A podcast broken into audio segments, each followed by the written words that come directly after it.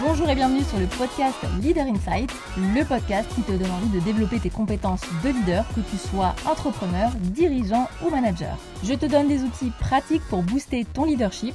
Je suis Audrey, vulgarisatrice scientifique sur la chaîne YouTube La Psy qui parle et aussi consultante en leadership pour dirigeants et managers. Ma mission, c'est de partager ma passion pour la psychologie appliquée au leadership et au management. Alors j'espère que dans cet épisode, tu trouveras ce que tu es venu chercher et bien plus encore. Cette semaine, j'accueille Samuel Degasne. Samuel est journaliste indépendant depuis près de 15 ans. Il travaille notamment pour le magazine Les Inrocks, Rolling Stone et vous l'avez peut-être entendu également sur la radio WeFM. Mais ce n'est pas tout, il est également présent sur la chaîne YouTube intitulée Une chanson, l'addition, où chaque semaine il va raconter l'histoire d'une chanson. Personnellement, j'apprécie beaucoup sa chaîne, donc n'hésitez pas à aller y faire un tour. Si aujourd'hui j'ai souhaité euh, échanger avec Samuel, c'est euh, pour deux raisons principales. La première, c'est que je voulais savoir comment il gère la pression avec ses collègues.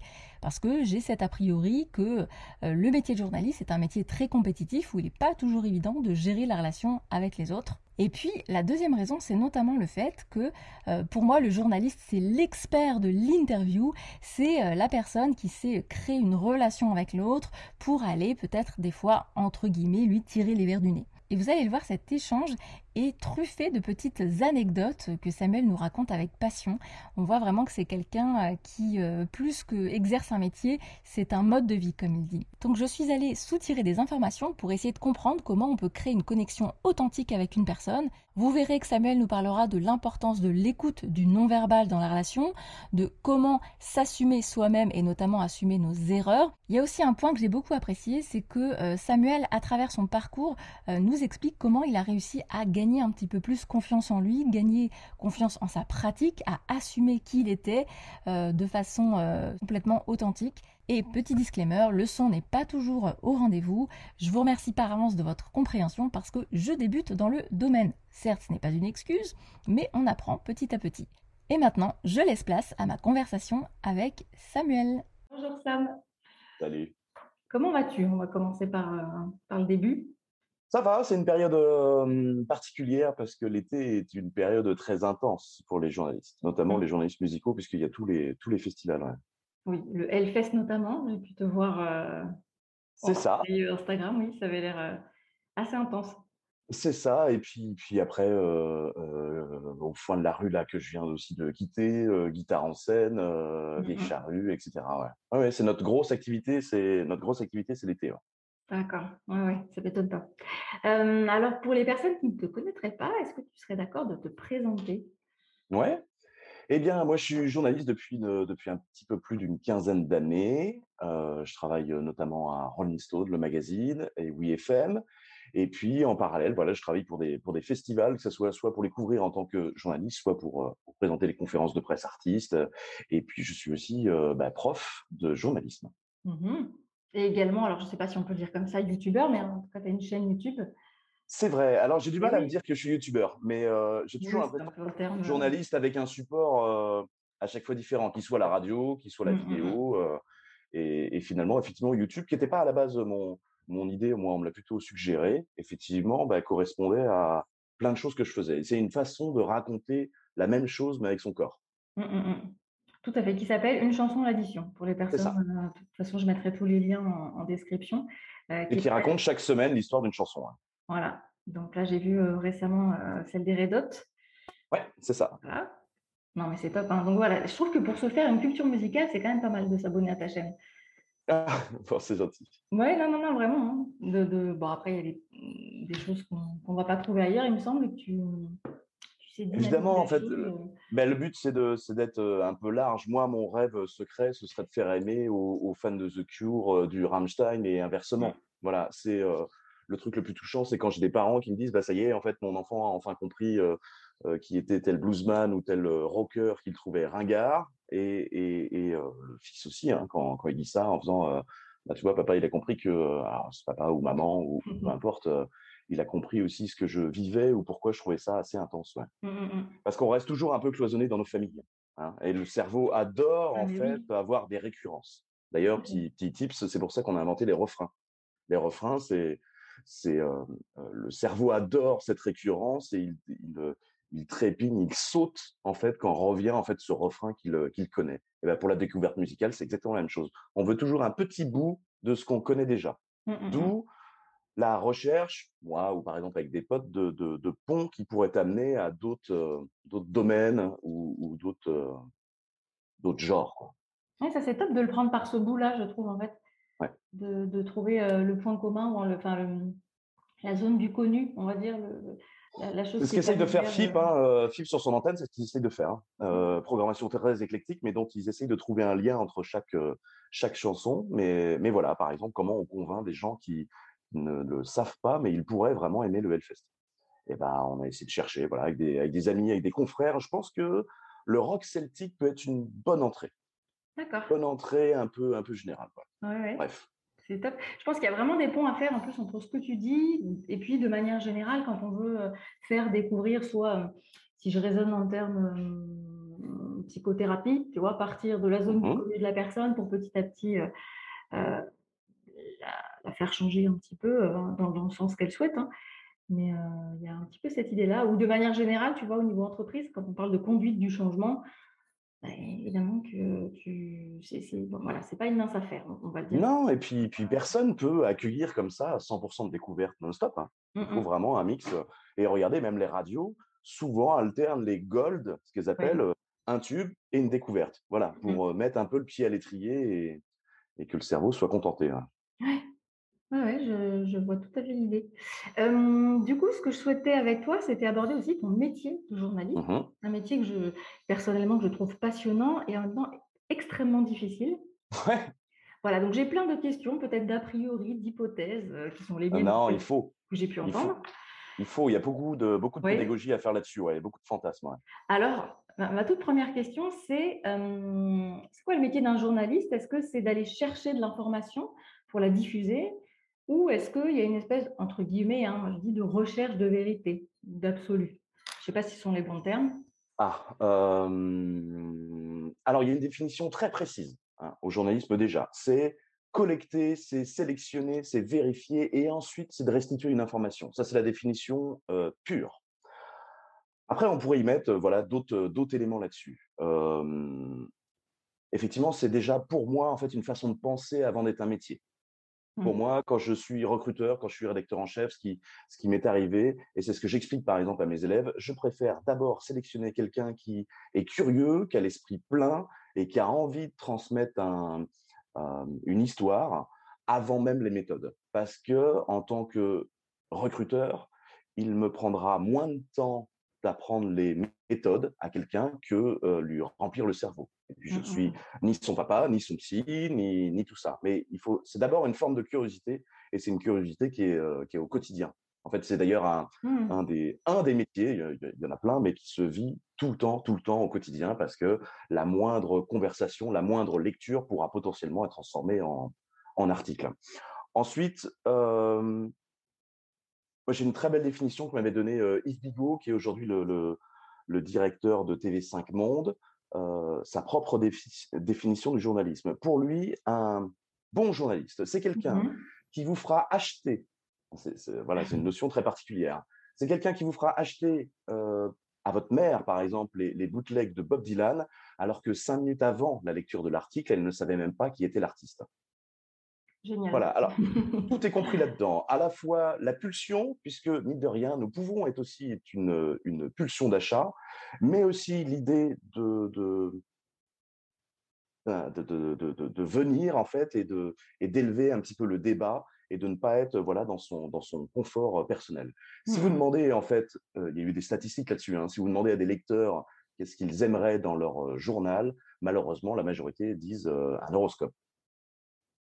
Or, mmh. moi, ce que je trouve le plus important, c'est quand vous fermez le journal et que vous vous sentez grandi, que vous avez découvert quelque chose que vous mmh. ne connaissiez pas. Quelle utilité à répéter les mêmes histoires qu'écrirait un autre euh, confrère sans mmh. prendre un nouvel angle, un nouvel éclairage? Voilà. Moi, c'est ce que je souhaite pour moi-même.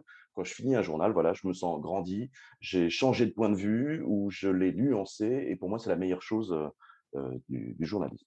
Sachant que si j'insistais sur la forme pleine d'un cerveau, une curiosité, l'information brute, elle est accessible quasiment à tout le monde. C'est pour ça qu'il y a une certaine façon de penser, de créer des liens entre certaines informations. C'est beaucoup ça, hein. oui, effectivement. Moi, j'avais ce sentiment que, euh, oui, c'est pas juste retransmettre de l'information de manière plate. Il y a un angle à choisir, il y a une manière d'apporter les choses. Et euh, pour avoir joué le jeu de l'interview, effectivement, moi, je suis toujours subjuguée et flattée quand je lis bah, les, écrits du journaliste. Et je pense notamment à une journaliste de, de Télérama qui, vraiment avait su bien combiner les mots, trouver la façon de, présenter les choses de, manière extrêmement valorisante et juste là pour le coup. Euh, c'est un biais, ça d'ailleurs. c'est bien présenté, donc forcément, euh, c'était Et hum, je ne sais pas, vous avez une manière de, je trouve, d'utiliser les mots qui est beaucoup plus euh, fine et qui permet vraiment de te transporter. J'entends ah. écriture avec évasion aussi. Ouais. après, c'est un sport. Hein. C'est un sport. Il est pratiqué au quotidien, donc, euh, donc il est effectivement plus, plus pratique pour nous. Après, on écrit toujours, peut-être, au fond, si personne ne l'avoue, euh, on écrit toujours peut-être une, une part de nous. Fait, il y a mmh. toujours quelque chose de nous en fait dans chaque interview, dans chaque écriture. Le fait que je choisisse tel angle, que tel sujet ou tel approfondissement m'intéresse, c'est forcément que ça me fait écho aussi, soyons honnêtes, dans ma vie personnelle, dans, tout ça. Mmh. Par contre, c'est un chouette métier malgré tout parce que c'est un sacré accélérateur de vie. Euh, peut-être que aujourd'hui je suis avec toi, demain je serai peut-être avec une, grand-mère euh, qui a été euh, cachée par, par une famille, par exemple pendant la Seconde Guerre mondiale, mmh. et puis le surlendemain avec Björk, et puis, et puis un autre jour avec eh bien un, groupe voilà qui a décidé en fait d'être à la fois fermier à la ville et euh, mmh, mmh. enfin fermier je veux dire dans sa vie privée et puis qui est sur les scènes voilà c'est c'est plein de points de vue avec lesquels on se confronte plein d'expériences différentes et ça ça enrichit sacrément. C'est des sacrés accélérateurs de vie. Un seul festival c'est une centaine de concerts cumulés en trois jours. Une semaine de journalisme c'est au moins rencontrer cinq à six personnes avec des avis différents. Or notre société euh, et notamment les réseaux sociaux, nous confortent dans des gens qui ont la même opinion que nous. Les suggestions, voilà, c'est une espèce de bulle informationnelle et c'est pour ça aussi qu'il est créé un petit peu plus de susceptibilité. On n'a plus l'habitude en fait d'avis contraires. Or, notre métier, c'est parfois, même assez souvent, se confronter qu'à des avis contraires. Mmh Donc, il y a une envie de, enfin, peut-être pas à voir si c'est le bon terme, mais de provoquer un petit peu pour bousculer la personne, euh, lui offrir un autre point de vue. Euh? Alors, c'est ah! mon objectif positif. Est-ce que mon objectif, c'est lui faire changer d'avis? Ben en fait, pour moi, non. Sans doute certains, hein, certains. Mmh. Et il m'est déjà arrivé avec des péchés d'orgueil de d'essayer de, convaincre un interviewé. Ça, c'est pas bon. En fait, je, mmh, mmh. je, me suis rendu compte après mener une croisade personnelle et, et j'étais pas là pour ça. J'étais là pour porter leur discours, faire en sorte qu'il existe, faire en sorte qu'il soit connu. Après, j'ai mon avis en tant que citoyen et cet avis, il aurait dû il aurait dû être euh, échangé, pourquoi pas après avec la personne. Je peux citer, je peux citer l'exemple, hein, j'en ai un en tête. Il y a mmh. le groupe Dropkick, Dropkick, Murphys, qui est mmh. un, super groupe de rock celtique qui vient de Boston. Et, et il me parlait beaucoup de, je sais qu'ils sont religieux, pardon, qu'ils sont croyants. Et je sortais tout juste, alors que c'est une conférence de presse, donc je suis même pas moins dans mon rôle de journaliste, mais vraiment dans mon rôle de, de porter l'artiste. Mmh et, je sortais de, d'une séance en fait où un film avec Michael Keaton, je crois que c'est ce, je sais plus comment il s'appelle, où le Boston Globe a trouvé l'existence en fait d'un très très grand nombre de prêtres pédophiles à Boston qui ont été protégés par les institutions, par la police. Il y a eu une enquête pendant pendant des années. Je pense que le film il est vraiment vraiment excellent. Et tout pendant que ce, ce, type me disait à quel point il était fier de Boston, à quel point il était fier aussi de ses croyances, et ben j'ai craqué, je n'aurais pas dû et je m'en suis beaucoup voulu et ça sert aussi à ça parfois de, de, tomber. Je, je, lui ai demandé, euh, voilà, qu'est-ce qu'il expliquait à ses enfants par rapport à cette histoire-là. Je crois qu'on a trouvé plus d'une centaine de, de, prêtres pédophiles mmh, mmh, mmh. protégés par, euh, par la hiérarchie et j'ai vu au moment où je pose la question que je suis avec une traductrice, elle s'écroule, lui-même s'écroule, il sait pas quoi répondre. En fait, je l'ai mis en difficulté et c'est pas, j'ai pas à ni mener une quête personnelle, ni à faire une vengeance, mmh. en fait, par rapport à des, à des choses que je peux, que je peux penser. Mais il a très bien répondu. Il, a répondu que là, à cause de cette histoire, elle devait désormais expliquer à ses enfants pourquoi il y avait des bons et des mauvais prêtres. D'accord, oui, donc tu lui as permis malgré tout de, bon, de réfléchir à une question qui devait certainement se poser en arrière-fond, mais là. Oui, mais d'autres artistes n'auraient pas su répondre. Et c'est en ça que je m'en suis voulu. Voilà, là, mmh. je suis tombé sur la bonne personne, mais même, ce n'était pas forcément une question à poser, elle était très, très éloignée de la musique, même si j'aime, au contraire, m'éloigner de la musique. Quoi. Et comment tu l'expliques ça? C'est, je dirais, ton, tes croyances, tes idées, ton, ton état émotionnel peut-être du moment qui. Ah, ben en fait, la, la, subjectivité, elle est très difficile. Elle est même quasiment impossible à faire. On voit toujours les choses que par un prisme. Par un prisme, par un angle. Et parfois, notre vie de citoyen, nos avis de citoyen eh ben, peuvent passer dessus.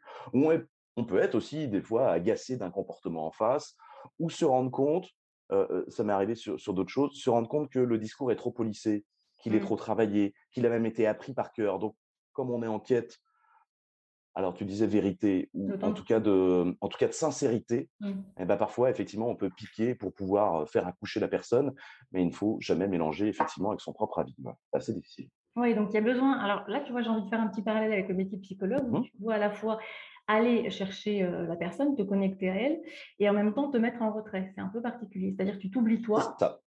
Tu n'es pas. là, tu mets ton, ta veste de, journaliste, si je puis dire, pour euh, être au service. Et au service de quoi, là, du coup, finalement? C'est quoi, là? Au service de son discours, au service de sa musique. Euh, euh, voilà, il n'est pas que, que des notes, il n'est pas qu'un texte, et, je ne crois pas énormément au, au, hasard. Je crois à des intentions inconscientes ou à des intentions mmh conscientes, et moi, je cherche toujours à savoir, c'est ma, moi, c'est mon obsession personnelle, à savoir pourquoi. Mmh pourquoi il fait ce titre, pourquoi il écrit comme ça, pourquoi il présente ça comme ça, et j'ai envie de savoir comment ça fonctionne. Et c'est aussi pour ça que j'ai fait ce métier-là, parce qu'on m'a raconté beaucoup d'histoires quand j'étais petit, mais aussi parce que j'ai envie de savoir comment les choses fonctionnent. Et je suis obsédé par, euh, par ça. Mmh. Même si c'est un accident, eh ben c'est génial de le savoir. Mais je veux mmh. savoir si c'est un accident ou pas. Quoi. Mmh il y a vraiment cette curiosité intellectuelle de comprendre le fonctionnement, non oh. pas peut-être du cerveau, mais là, en l'occurrence, du cheminement qui lui a permis d'écrire euh, de sortir ce titre ou Après, le parallèle avec les psys, ça pourrait être. moi, quand je suis dans une interview, je suis en extrême empathie. Mmh. En extrême empathie. Et je peux être en empathie avec des gens qui sont absolument opposés à moi et qui pensent différemment de moi. Il faut pouvoir s'oublier, en fait, dans l'exercice. Mais aussi, comme peut-être un psy, j'ai parfois la solution où j'ai déjà deviné le cheminement de pensée, ou là il veut arriver, ou là où peut-être il arrivera. Mais je dois aussi m'effacer et le laisser le dire lui-même. Mmh, mmh, mmh. Ça aura moins d'impact si c'est moi qui lui suggère, et on pourra toujours dire que c'est moi qui lui suggère, alors que c'est pas du tout le, principe. Et oui, c'est une sorte de, dialogue dont parfois on voit toute la map en fait de pensée avant l'interlocuteur. surtout s'il est, surtout s'il est plus jeune. En plus. Oui, parce que tu as quand même une sacrée expérience là, depuis le temps. Et Comment tu fais, tu vois, ça c'est mon côté curieux, euh, pour passer au-delà du discours lycée? Comment tu fais pour, entre guillemets, casser la petite carapace? Euh, Parce que ça, c'est quelque chose qu'on peut retrouver partout. Tu vois, quand tu veux créer une connexion avec quelqu'un, que tu sois psy avec ton patient, que tu sois mmh. euh, manager avec tes équipes, tu vas avoir accès à, donc tu disais, la sincérité, moi je dirais le côté aussi authentique, un peu plus pur de, la personne. C'est quoi ton, ton truc? Eh bien, j'ai mis, j'ai mis des années à comprendre que je faisais quelque chose, alors que je, croyais que je ne faisais rien, en fait, là-dessus. Je croyais que c'était, c'est le cas aussi, hein, c'est souvent l'histoire d'une rencontre. Euh, quand vous rentrez dans une, dans une soirée que vous ne connaissez personne, il y a parfois les corps qui se reconnaissent. On se dit, bah tiens, cette personne-là, je ne la connais pas encore, mais, mais je me sens naturellement attiré vers elle, ou je sais peut-être qu'un jour je serai ami avec elle, il y a déjà les corps qui se, qui se rencontrent, les expériences qui se rencontrent. Donc, il y a un grand facteur de chance déjà avant une rencontre. Mmh, mmh. Hein, il faut que, voilà, il y ait une espèce de, d'affinité peut-être inconsciente qui, qui se fait. Ensuite, je croyais que c'était essentiellement basé là-dessus. Non, j'ai découvert toutes ces dernières années que, que je lisais moi-même les réactions du corps de l'autre. Et, c'est pour ça aussi que cette période de, de confinement ou, les dialogues, par exemple, seulement par à l'oral ou seulement par écrit, pourquoi ils pouvaient de temps en temps bah, dériver, parce que les stimuli du corps de l'autre, les, les expressions du visage sont extrêmement importants. On voit, on guette inconsciemment un, lever de sourcil. On comprend que peut-être le mot a été trop loin ou qu'il demande à être explicité. C'est d'ailleurs pour ça qu'on a inventé des smileys hein, en, dans, les, dans les emails, parce qu'il est très difficile de faire prendre conscience de l'ironie. Et voyez, même avec les smileys, on arrive quand même à faire des quiproquos. Mmh Donc, voyez toute l'importance en fait des stimuli du corps. Eh bien, quand je suis en train d'interviewer quelqu'un, je suis et à la fois en empathie et à la fois je guette tous les signes. Ben alors, ce pas des signes que j'ai appris, c'est à force d'en faire, après un millier d'interviews, on voit quand les mains se ferment, on voit la jambe qui tremble, on voit la façon de chercher les mots, si elle fait semblant, si elle essaye de se rappeler un texte ou si elle est vraiment en train de réfléchir. Et puis, bah, tout ça, après, c'est ça se travaille, mais c'est aussi inné. Il y a des gens qui ont fait des, mmh grandes études, des grandes écoles. et puis, comme les comédiens, il y en a qui ont été castés dans la rue et qui se débrouillent très très bien. Et bien, pareil pour les artistes. Il y a des gens qui sont incroyables sur scène, mais qui n'ont jamais réfléchi à ce qu'ils aimaient faire et, ou pourquoi ils le faisaient. Et puis, il y a des gens qui, qui passent peut-être plus leur temps à expliquer ce qu'ils font plutôt que, plutôt soigner leur musique, mmh hélas. Et, de fait, moi, je me dis, est-ce que ton. Alors, je ne sais pas si c'est lié à ton métier ou à ton envie. Moi, j'entends ce que tu fais un peu comme tu accompagnes la prise de conscience, si ce n'est pas déjà fait. Mmh la prise de conscience de pourquoi j'ai créé ce morceau, pourquoi j'ai fait ça. Parce que nécessairement, ça vient de quelque part. Donc, on disait soit le hasard, soit un événement de vie, une intention à transmettre. Et je trouve ça assez chouette de, de, ma, de ma vision à moi, c'est que tu vas dans le cerveau de la personne et tu mmh retraduis un petit peu tout son cheminement, sa façon de penser, son intention. Enfin, je l'entends comme ça. Bien sûr, mais c'est ça. Mmh. Et, et, ça doit aussi passer par une propre conscience de ce que nous sommes. Je dois, si j'interroge les autres sur et c'est pas un procès, ni, je ne suis pas procureur, mais si j'interroge les choses sur pourquoi ils font ça, eh bien, il faut que je m'interroge moi-même sur, euh, c'est ce que j'ai fait, sur pourquoi je fais du journalisme, qu'est-ce que, qu'est-ce que je souhaite faire, et que ce soit pas seulement que quelque chose d'instinctif. Ça a aussi, ça a aussi une raison. Et, euh, et voilà, ouais, ça me semble important. Et, et pour tout dire, j'ai eu un déclic un peu bête. Euh, il y a quelques années, je présentais des conférences de presse déjà au Vieille Charrue depuis, depuis des années, mais je me trouvais un peu, un peu coincé un peu coincé, très sérieux, et je comprenais pas comment arriver à faire les autres, à être mmh aussi naturel.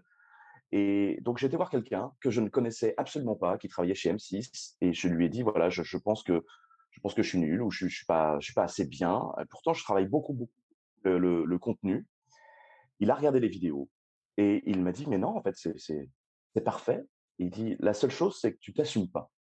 Il dit le fond est là, la qualité est là, mais tu ne t'assumes pas. Or, fais des blagues, tu es drôle dans la vie, en fait. Donc, pourquoi tu n'assumes pas tes blagues? Je dis oui, mais c'est difficile les blagues parce que c'est un peu. Parfois, on peut tomber à côté, parfois, on peut vexer, parfois, on peut. Enfin, et si je fais un bide Eh ben, il m'a dit bah, moi, c'est une personne qui, présente des, soirées au Grand Rex, des, des, mmh. avant-premières, etc. Et il me dit mais moi, quand, quand je fais une blague qui est mauvaise, je le dis. En fait, c'est ça aussi, tout assumer. Ah, bah là, j'ai fait un four. Ah, ben là, j'ai mal, mal prononcé votre nom, je l'ai écorché, désolé. Et, et hop, il, il explique en fait tout ça, il explique sa démarche. Et je me suis rendu compte que ça rendait plus puissant, ça donnait encore plus de confiance en soi. Et c'est ce que je conseille à tout le monde. Donc, même quand je reçois des premières années, par exemple en, en, journalisme, on fait un petit jeu au début pour leur dire que la morphopsychologie n'est pas toujours exacte. Je leur donne une première demi-heure où ils doivent dire entièrement ce qu'ils pensent de moi ce qu'ils projettent de moi juste en me regardant. Il y a à peu près que 10% de Et j'essaie de leur faire prendre conscience que ce qu'ils projettent souvent sur moi, c'est leur propre vie, leur propre connaissance. Évidemment, des, des gens qui sont issus de familles où il n'y a qu'un seul enfant, ils imaginent que j'en ai qu'un seul ou que je suis fils unique, etc., etc.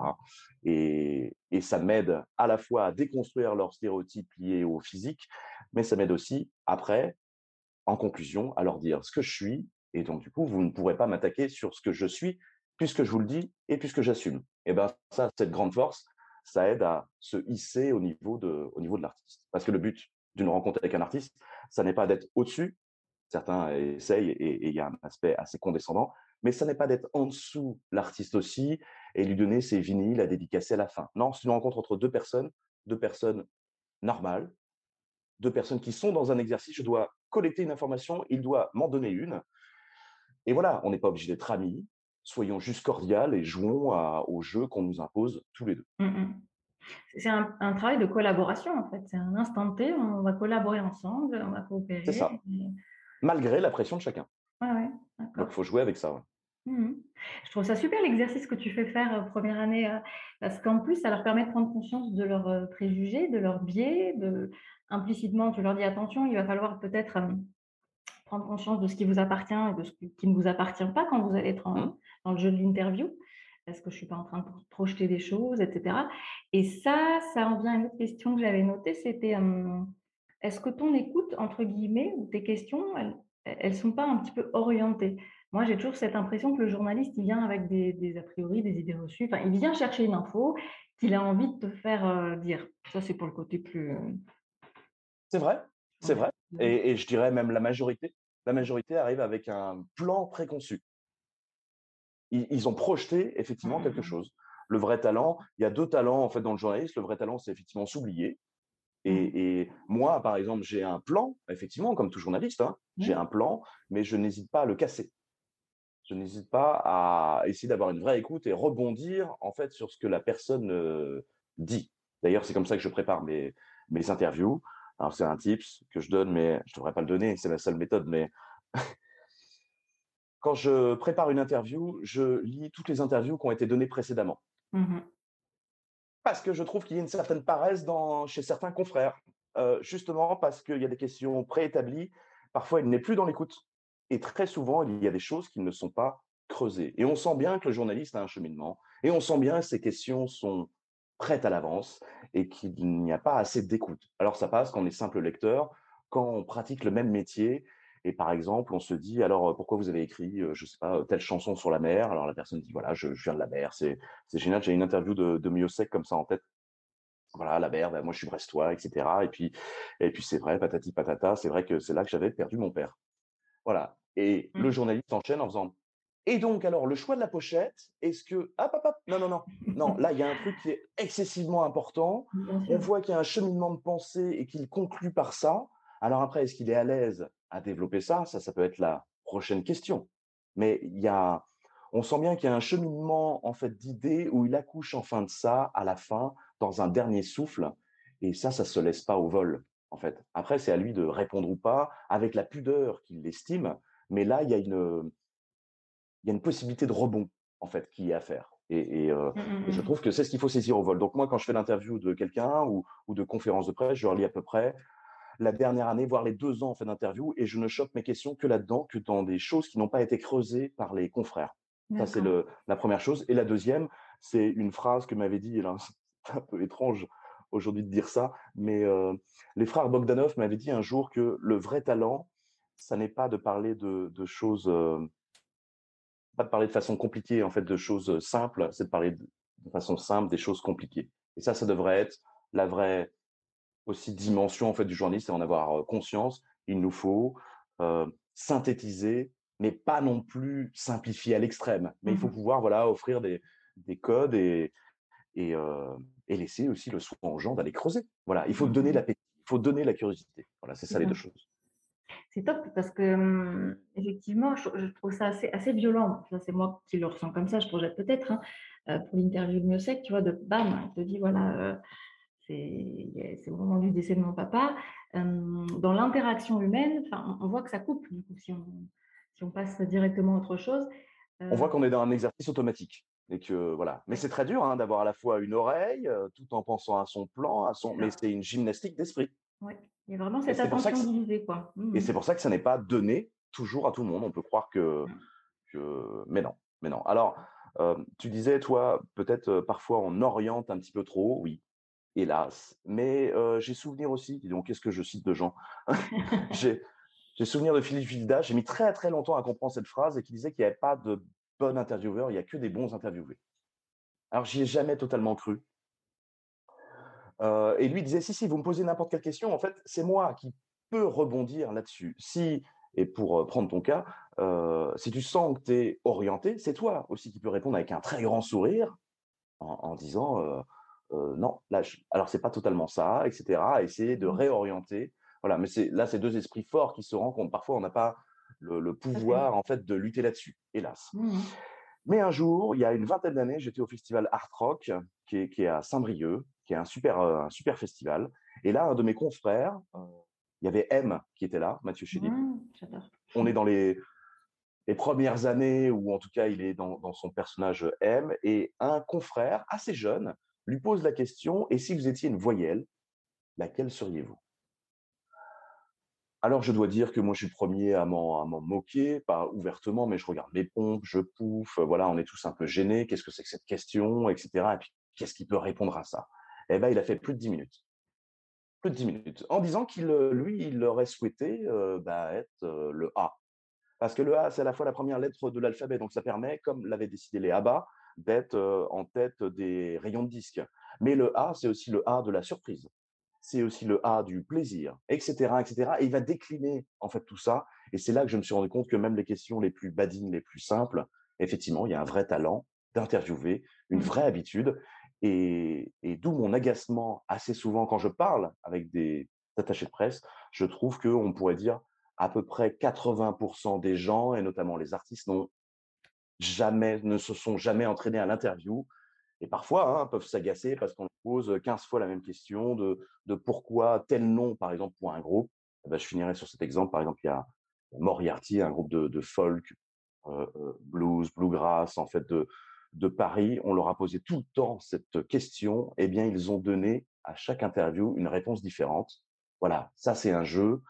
Ça, c'est quelque chose qui est construit. Mmh, ça, mmh, c'est quelque chose qui est drôle. Alors, pour la petite histoire, ils ont vraiment choisi ce nom parce que il y avait plusieurs raisons. Mais chaque interview, ils en donnent une nouvelle et c'est très joli. C'est chouette de pouvoir rebondir comme ça. C'est vrai que moi, j'ai plus cette impression que c'est l'interviewé euh, qui est en posture, entre guillemets, passive et qui attend de recevoir les questions. Mais euh, je dirais. Non, c'est censé être un combat. Hein. Voilà, moi, je dirais que je suis en un combat gentil. C'est ça. Ouais. Mais, mais c'est vrai qu'il y a des techniques hein, pour mmh. adoucir l'autre. Pour... Il y a des techniques, par exemple. Est-ce que l'interview commence quand le magnéto euh, est enclenché ou quand on dit bonjour? Mmh bah, moi, j'ai tendance à dire quand on dit bonjour. Parce que de mmh. plus en plus, tu, tu citais Télérama, qui est un des, un des journaux qui, des journaux qui, qui font ça, euh, raconte l'offre, raconte comment s'installe l'interview. Donc pour moi, l'interview, elle mmh commence euh, dès lors qu'on se rencontre. Et puis le tutoiement, facile, par exemple pour, euh, pour moi qui viens de l'Ouest, c'est quelque chose que c'est assez commun, mais permet d'adoucir en fait terriblement, de rentrer parfois un petit peu plus vite dans l'intimité. Et puis, comme par exemple, refaire un lien aussi avec la psychanalyse, les silences peuvent être assez importants pour faire dire des choses. Ouf, c'est un outil très. Oui, oui, tout à fait. Mais agaçant quand on connaît la technique aussi. Voilà, c'est ça. Oui, j'imagine que côté interviewé, il y a quand même beaucoup d'artistes qui se sont prêtés au jeu, qui commencent à voir un petit peu les, techniques euh, mises en place. Mais aussi, aussi. Et donc, voilà, mmh. qu'est-ce qu'on veut? Est-ce que c'est servir le discours? Après tout, on, peut être speed. Ou est-ce que c'est se dire, ah, il y a un petit manque de, sincérité, donc où est-ce qu'on va, on va creuser ça? J'ai souvenir par exemple d'une Zazie qui était très carrée, qui a énormément l'habitude de faire des mmh. interviews. Elle est douce, elle est gentille, elle est avenante, elle est affable. Et puis à un moment, il a fallu parler bah, peut-être de ce que j'avais découvert, qu'elle pratiquait la, la, danse indienne, et de sortir un peu de l'interview pour y revenir. Cet mmh. élément lié à la danse indienne, jamais je ne l'utiliserai dans l'interview. C'est juste pour faire une sorte de temps mort Est-ce qu'on pourrait juste avoir un, inconsciemment hein, un petit lien un peu intime, un peu perso, qui va baisser en fait les barrières On voit que les épaules tombent et ça y est, ça y est, il a fallu un quart mmh d'heure de chauffe avant que qu'elle se laisse enfin faire. Et il n'y avait rien de malveillant chez moi. Il peut y en mmh. avoir peut-être chez certains confrères, mais voilà, c'est vraiment pour avoir des réponses un peu sincères parce que si j'ai étudié les deux dernières années d'interview, j'ai en tête, parce que j'ai une très bonne mémoire, j'ai en tête les mêmes phrases et là, je me dis, eh oui, non, c'est la même chose qui a été racontée. Non. Euh, mmh, non. Mmh. Donc, si, je devais un petit peu reprendre ce que tu as dit pour casser ce côté euh, non sincère, si je puis dire, ou un peu lisse, c'est d'aller creuser, donc déjà de bien se renseigner sur la personne. Au moment de l'interview, il y a peut-être, alors je ne sais pas, hein, la mettre à l'aise. Euh, Moi, je sors des blagues, mais parfois ça tombe mal. Hein. Oui, bah après, il faut le tenter quand même, parce que l'humour, c'est voilà. connu pour, pour mettre un petit peu plus à l'aise. Euh, j'imagine exprimer tes intentions, je ne sais pas, moi, tu vois, c'est quelque chose que je Oui, il faut, euh. il faut rassurer, il faut, il faut. Alors là, on parle d'artiste, hein, mais il y a mmh très souvent une frustration qui explique une des méfiances envers le journalisme. C'est par exemple quelqu'un qui a interviewé pendant 20 minutes et ça se, ça se finit en, en à peine deux minutes dans un reportage. Ah, ça, c'est extrêmement frustrant. Et il reste un, un sentiment agacé et agacé envers toute la profession d'ailleurs, pas forcément envers un journaliste. Et eh ben ça, c'est une mauvaise pédagogie qui a été faite. Le journaliste aurait dû dire attention, j'enregistre un quart d'heure, mais il n'y aura que deux minutes. Attention, c'est dans cette intention-là. Attention, nous allons utiliser ça. S'il y avait un plus grand travail en amont qui était fait, même si nous manquons de temps, on limiterait quand même quelques frustrations et quelques haines, parce que parfois on peut parler de haine, de haine mmh envers le métier. Ah oui, enfin, je vois l'idée. Il, y a, en tout cas pour moi cette idée de, alors tout métier confondu là, tu vois, d'exprimer nos intentions. C'est-à-dire quand tu demandes quelque chose à quelqu'un, et là tu vas créer une relation, tu vas chercher euh, bah, effectivement la sincérité de la personne, tu rentres quand même malgré tout dans son intimité. Mmh j'imagine que c'est ce qu'on recherche parce que si c'est pour avoir les mêmes réponses que dans d'autres interviews, ça a moins d'intérêt, moins d'impact. Alors, ce n'est pas obligatoire hein, d'aller dans l'intimité, hein, je, le précise. la personne reste libre. Par contre, on peut effectivement, hélas, se rendre compte que la personne est plus poreuse et qu'elle va peut-être, voilà, il faut toujours s'interroger sur est-ce qu'on force un petit peu trop, est-ce qu'on l'a obligé à dire ça ou est-ce qu'elle le mmh. dit naturellement. Ça, c'est dangereux, ça. Mais ça demande ça des, quelques années d'exercice avant de, de réfléchir à, à, son propre, sa mmh propre pratique, ouais. ouais. Donc ça, effectivement, je te rejoins complètement sur cette idée d'empathie. Donc, euh, pour avoir été interviewée donc plusieurs fois, j'ai senti ce, comment dire, cette écoute extrême, et puis j'ai pu voir la différence entre euh, plusieurs journalistes, euh, où parfois, effectivement, moi-même, j'ai été frustrée de certaines choses qui ont été reprises, non pas, qui ne m'ont pas dévalorisé, mais qui n'étaient pas tout à fait mes propos. Donc, ça, ça change quand même le sens de ce qu'on voulait transmettre. Ça, c'est un bon, ça, c'est un, bon point aussi à s'interroger. Doit-on tout mmh restituer? Et mmh doit-on restituer tel quel? Eh ben, parfois, moi, j'ai des gens, des gens, par exemple, issus d'un milieu rural, ou pour, il y a la musique, par exemple, qui est jeune. Est-ce que je dois restituer les fautes de français? Est-ce que je dois restituer les approximations? Mmh Est-ce que je dois Eh ben, ouais, c'est un vrai choix, éditorial. Est-ce que je dois restituer aussi certaines choses dont je sais qu'elles porteront un petit peu préjudice à l'artiste, mais qui serait un moyen de buzzer? Eh ben voilà. Mmh. Bah, je le fais plus avec le temps. Mais, mmh. mais on peut y être tenté peut-être dans les premières années. C'est ça, j'allais te... enfin, je ne sais pas, mais j'ai l'impression que quand on démarre, c'est quand même très dur de, de sortir du lot, de gagner peut-être sa vie correctement avec ce métier. Et qu'il faut un peu buzzer, aller chercher, titiller, provoquer, parce qu'en plus aujourd'hui, enfin, tu sais mieux que moi, au niveau de l'information, on est surstimulé. Mmh comment, comment avoir un peu de visibilité et, et, se faire sa place? Oui, même si c'est pas forcément le journaliste qui veut hein, faire le mmh alors déjà, tu disais au début, effectivement, on, est mal payé. Non, alors là, il faut casser une idée reçue. On est mal payé toute sa vie de journaliste. Hein. Non, non, je disais, dur de gagner. Enfin, moi, quand on m'a expliqué un peu je me dis, oula, d'accord. Non, c'était pour dire que moi, je, souvent, je cassais, je cassais quelques idées reçues auprès, de, auprès des élèves. Non, c'est un métier carnassier, c'est un métier qui est chronophage, c'est un métier qui est sous-payé, c'est un métier dont on donne les meilleures places qu'à partir de 40 ans. Donc, je conseille toujours aux étudiants, ne vous lancez pas dans ce métier-là. Vraiment. C'est un métier qui demande un sacrifice, un don de soi qui est extrême par rapport à, par rapport à ce qu'on va recevoir. Voilà, mmh. il y a, il y a deux mois en fait de galère, de pression, pression économique, pression psychologique, mais tous les deux mois, il va se passer quelque chose qui fait oublier les deux mois précédents. Voilà. Et il y a aussi énormément de gens au chômage ou énormément de gens qui pensent pouvoir faire ce métier-là. Je dis par contre, si vous souhaitez le faire, il va falloir travailler. Il y a un facteur de chance, un facteur de rencontre, hein, mais aussi un facteur de travail. Il va falloir travailler, il va falloir s'entraîner, il va falloir avoir conscience de son propre exercice et il va falloir surtout dépasser tous les autres. Voilà. Donc, si vous estimez être capable de le faire, que c'est une passion qui vous brûle, mmh. continuez à travailler au fast-food, continuez à servir des verres au bar, mais n'abandonnez jamais ça. C'est comme être dessinateur de bande dessinée. Je leur conseille, voilà. C'est vraiment ça vous brûle de faire de la BD, eh ben faites de la BD. Dessinez tous les jours. Et en attendant que vous puissiez être payé à temps plein, eh ben entraînez-vous. Voilà. Entraînez-vous, lisez les confrères, rencontrez, euh, rencontrez les autres, et, etc. Mais ouais, ouais. Mmh. Euh, la volonté en fait de buzzer, elle est plus souvent due à un rédacteur en chef ou à un journal. Ça, c'est une autre forme de pression. Elle l'est moins parfois du journaliste lui-même. D'accord, oui, donc c'est vraiment la pression euh, de la, liée à la structure, on va dire. Oui, de, structures euh, privées aussi, mmh. euh, qui effectivement ont besoin de, faire de l'argent, mais, mais qui arrivent très souvent à faire une information très bien, très correcte, mais qui ont besoin de, voilà, de, levier de temps en mmh, temps. Mmh, et, de fait, est-ce qu'il y a de la compétition entre journalistes? Parce que ça, c'est quand même une réalité. Il n'y a que ça. enfin, il n'y a que ça. Non, mais il y a un rapport jalousé aussi. Il y a un rapport jaloux, euh, évidemment, évidemment. Et puis il y a un rapport critique aussi. Comme c'est un mmh. métier dur, et eh bien du coup, et un métier qui porte aussi sur la critique, oui, forcément, il y a, il y a comparaison. Il y a comme deux sportifs pratiquant la même discipline et qui se disent mince, alors pourquoi lui il a eu le droit à Wimbledon et pourquoi lui à Roland Garros mmh et pourquoi oui, évidemment. Et, et, des choses aussi qui sont injustes. Mmh Parfois, un journaliste peut décrocher une excellente interview, enfin ou, un, un, un, acteur ou un, mmh ou un artiste en fait très très haut, ça ne veut pas dire qu'il en fera de belles choses et peut-être qu'on en aurait fait de, de meilleures et puis parfois l'interview est pas folle, etc. Oui, oui, il y a un rapport constant si cette critique, elle est exercée vers l'extérieur, elle est exercée forcément vers l'intérieur et vers les confrères. Mmh et de toute façon, les confrères, euh, on passe finalement un peu de temps avec eux. Finalement, un journaliste, ça passe plus son temps quand même avec euh, des gens de label, des attachés de presse. Notre quotidien n'est plus lié à ça, ou des mmh artistes plutôt que les confrères.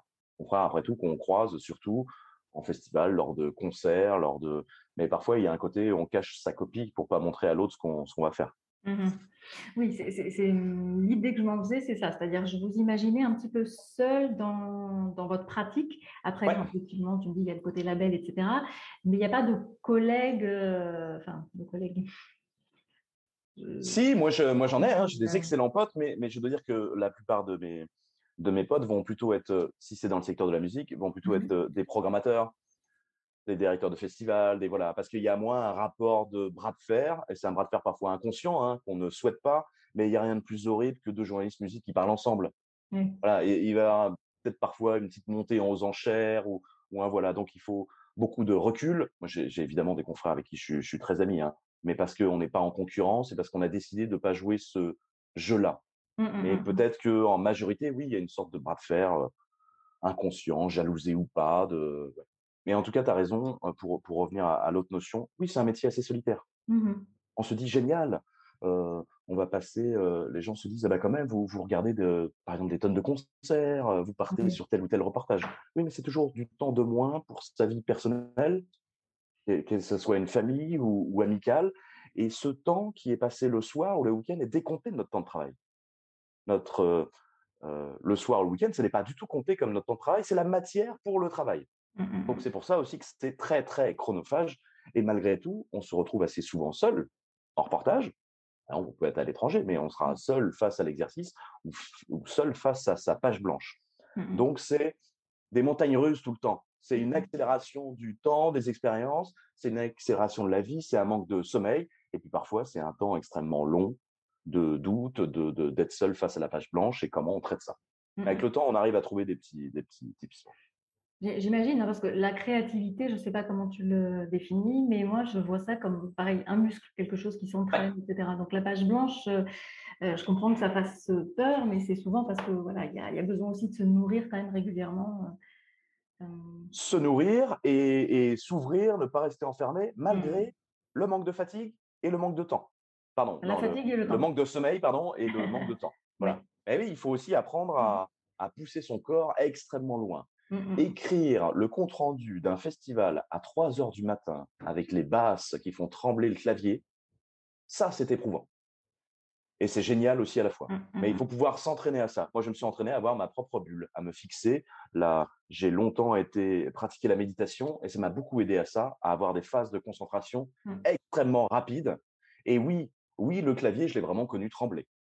Mais j'ai tout un rituel où j'ai toujours le même crayon, toujours un chewing-gum, euh, toujours, euh, euh, je sais plus, un bloc-notes. Voilà, j'ai des, comme des petits objets doudous mmh. et l'extérieur n'a absolument aucune importance. Je peux travailler d'un hall d'un aéroport, je peux être sous la scène d'un très grand festival ou un lendemain de cuite. En fait, il va y avoir un côté doudou, réconfortant et une bulle en fait intemporelle dans laquelle je peux me reglisser et écrire avec avec de la fièvre. Voilà, mmh, vraiment. Mmh, mmh. et quand ça ne marche pas, j'ai aussi des techniques pour retrouver cet état de, de ah tremblement, de fièvre et de. Ouais.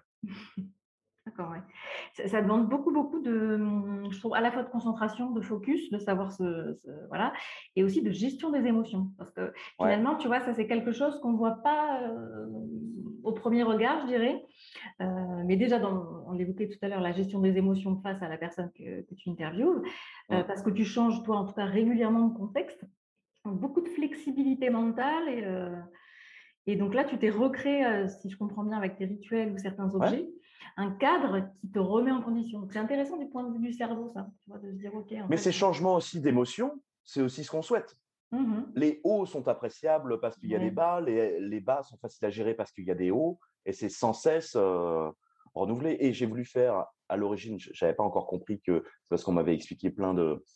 On m'avait raconté plein d'histoires petites et que je voulais aussi raconter des, histoires, mais, euh, mais moi, mon premier choc, je, suis un, un concert euh, qui doit être au Vieille Charrue ma grand-mère m'a demandé de venir, elle est, elle est du coin, elle me dit il faut absolument que tu viennes parce que parce qu'il y a des gosses qui font du bruit en ville. Et, si tu ne viens pas, on, dira toujours que le centre-Bretagne ce sont des ploucs, donc il faut absolument que tu viennes avec tes amis. Et je viens alors que je suis encore mineur, mais tu s'occupera de, de, tout. Et alors que je suis en train d'attendre un, autre concert, je crois que ça doit être peut-être celui de Noir Désir ou, voilà, j'ai quelques années déjà de pratique du festival, mais en tant que festivalier, je vois un groupe que je connais assez peu qui s'appelle Les Têtes et la, chanson finale, voilà, je regarde, c'est plutôt plaisant. mais je, viens pour rien du tout, hein, je viens pour le concert d'après. Et, la dernière chanson s'appelle euh, s'appelle Ginette, et, qui est un poème de, de Prévert. Et voilà, il y a une lampe qui est comme ça, une lampe industrielle qui est, au-dessus de la scène, et il tape dedans, et il raconte donc euh, cette Ginette qui euh, prend son dernier verre. Et avant qu'on ferme le bar, en fait, il voudrait une dernière danse, et, on imagine bien en fait la, valse en fait que fait la, lampe en se, en se balançant. Et là, il va se passer, j'ai des, les poils qui se dressent rien qu'à raconter ça. Pourtant, c'est un souvenir d'il y, a, y a 25 ans. Hein. Et là, il y a à peu près 50 000 personnes qui se sont mis à chanter le refrain, le la la la, Et je pense que les 50, sur les 50 000 personnes, tout le monde ne connaissait pas la chanson. Mais je me suis laissé emporter, griser. On s'est tous pris euh, par les bras, on avait tous les larmes aux yeux. Le chanteur pleure, en fait. Il a du mal, en fait, à conclure sa chanson. Et le, le, le groupe en fait recommence un peu la chanson parce que c'est trop bon, parce qu'ils savent aussi, hélas, que les tétraites sont sans doute en train de jouer leur plus grande scène de leur vie alors qu'ils n'ont pas fini leur carrière. Mais il se passe un moment magique, un moment suspendu et qui est incroyable et ils pleureront énormément en fin de, en fin de concert. Et en sortant de ce concert-là, je me suis dit que waouh, si je pouvais vivre ça en fait tous les jours, ben, pourquoi pas faire ce métier-là en fait?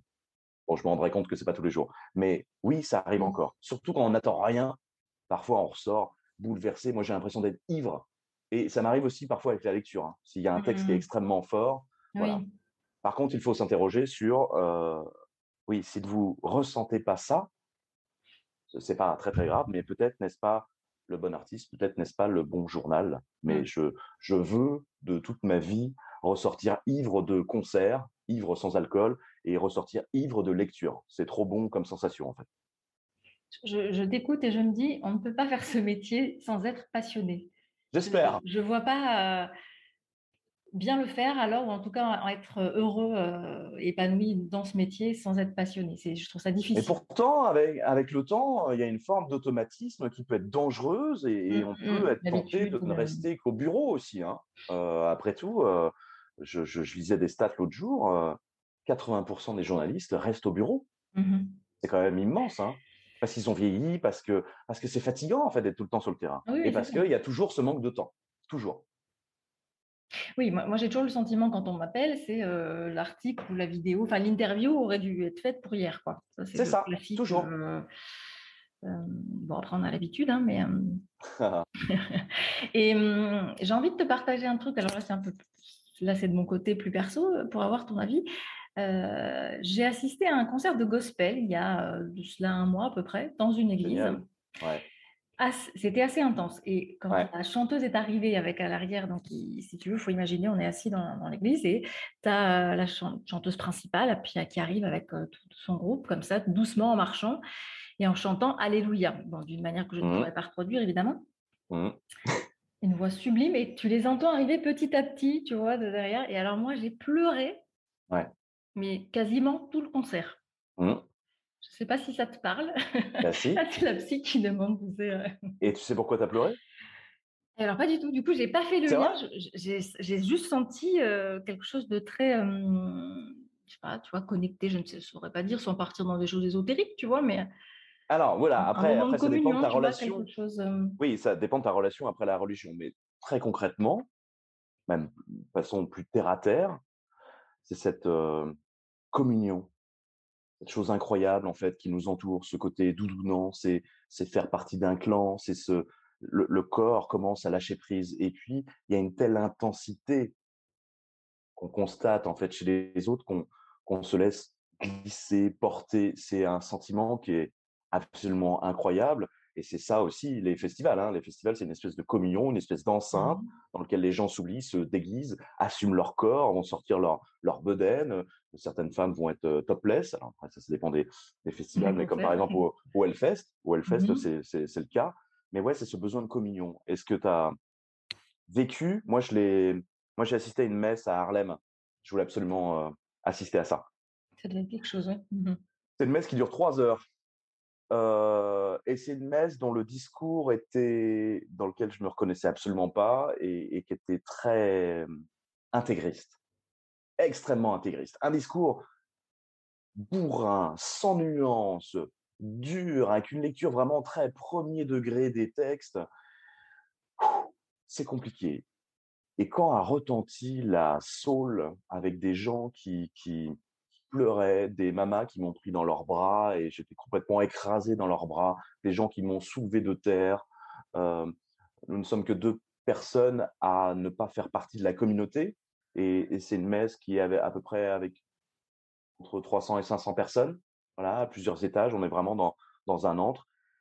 Mais les gens sont tombés à genoux, ont pleuré, ont crié des Amen, des Alléluia, des voilà. Et ben, j'ai vu toute la force en fait de la musique, toute la force aussi de la musique euh, incarnée, la musique aussi spirituelle. C'est pour ça qu'elle a traversé les, les âges.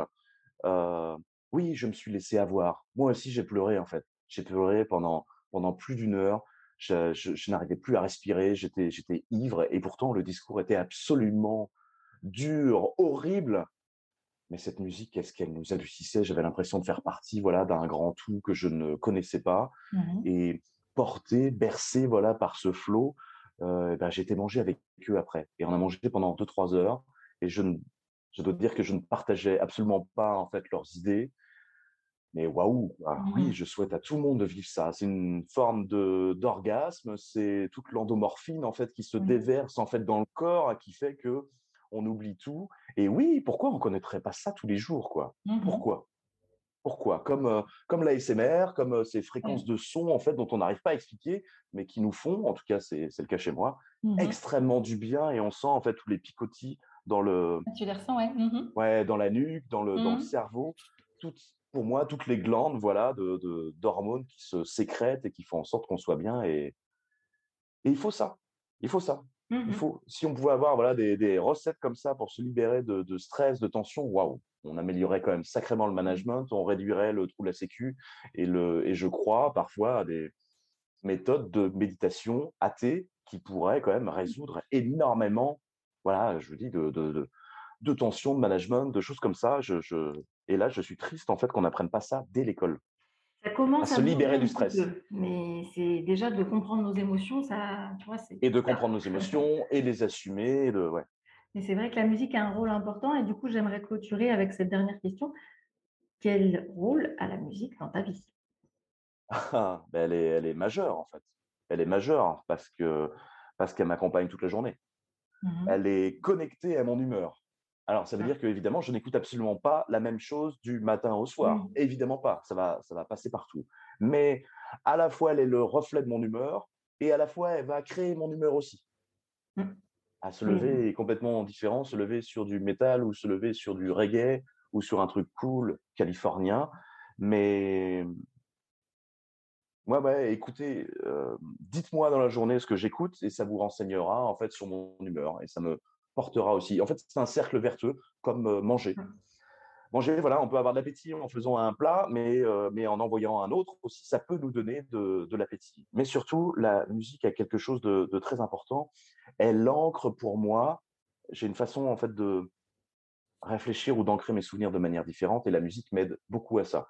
J'ai beaucoup travaillé euh, des, exercices de mémoire. Et rappelez-vous que quand vous écoutez certaines musiques, vous vous rappelez précisément de là où vous étiez, ce que vous étiez en train de faire, adolescent, enfant, etc. Et donc, c'est des, des vecteurs, en fait, euh, d'émotions. On arrive même parfois à se rappeler l'émotion dans laquelle on était quand on a découvert cette mmh. musique. Donc, c'est génial pour ancrer des, des sensations, se rappeler de, choses et tout. Et puis, bah, surtout, pour moi, la musique, c'est un, c'est un prétexte. Hein.